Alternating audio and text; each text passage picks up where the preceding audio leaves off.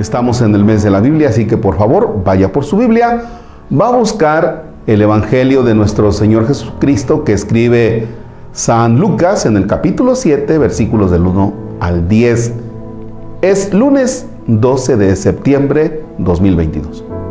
En el nombre del Padre y del Hijo y del Espíritu Santo.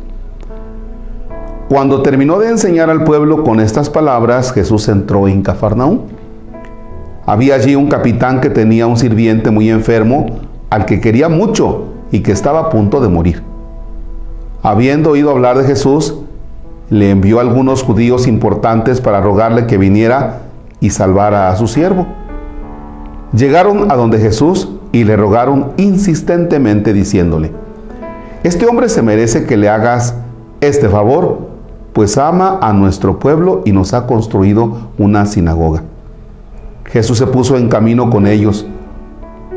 No estaban ya lejos de la casa cuando el capitán envió a unos amigos para que le dijeran, Señor, no te molestes, pues ¿quién soy yo para que entres bajo mi techo? Por eso ni siquiera me atreví a ir personalmente donde tú estabas. Basta que tú digas una palabra y mi sirviente se sanará. Yo mismo, a pesar de que soy un subalterno, tengo soldados a mis órdenes y cuando le ordeno a uno, vete, va. Y si le digo a otro, ven, viene. Y si digo a mi sirviente, haz esto, lo hace. Al oír estas palabras, Jesús quedó admirado y volviéndose hacia la gente que lo seguía, dijo, les aseguro que ni siquiera en Israel he hallado una fe tan grande. Y cuando los enviados regresaron a casa, encontraron al sirviente totalmente restablecido. Palabra del Señor. Gloria a ti, Señor Jesús. Tres puntos. Hay personas que no están involucrados en alguna religión y son personas muy buenas. Personas excelentes. Por donde les busques. ¿eh? Y es ahora lo que Jesús alaba. Casi como diciendo, ya ven, aprendan. Que esas cositas duelen mucho, ¿verdad? Cuando alguien te compara y te dice, a ver, apréndele, a ver si aprendes algo. Así lo hace Jesús, ¿eh? Ni siquiera en Israel, que deberían tener fe, he encontrado a alguien como él.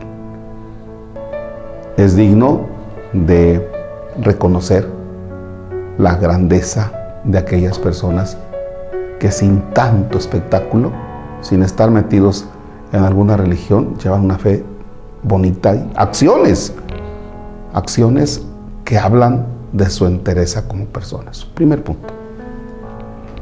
Segundo punto, ¿Conoces tú alguna persona que te ha dejado frío por su manera de ser, por su integridad de persona, sin estar metido en alguna religión? ¿Conoces a alguien? Tercero, tú que escuchas los videos, que estás en misa, que estás en hora santa, que rezas, y andas ahí reenviando imagencitas de, de la Virgencita y de Jesucito y de que, ay, Dios te bendiga, tú. ¿Has sorprendido a alguna persona con tu fe? ¿De veras? ¿Has sorprendido a alguna persona con tu manera de ser, con tu fe? ¿O se han sorprendido más bien porque siendo una persona de fe, andas metido en cada caso, en cada cosita, hay media fea, que se quedan pasmados. Bien. No por aparentar, no por aparecer, no por el reconocimiento. Sorprende a alguien con tu fe. Padre nuestro que estás en el cielo, santificado sea tu nombre. Venga a nosotros tu reino hágase tu voluntad en la tierra como en el cielo. Danos hoy nuestro pan de cada día, perdona nuestras ofensas como también nosotros perdonamos a los que nos ofenden. No nos dejes caer en tentación y líbranos del mal. Señor esté con ustedes.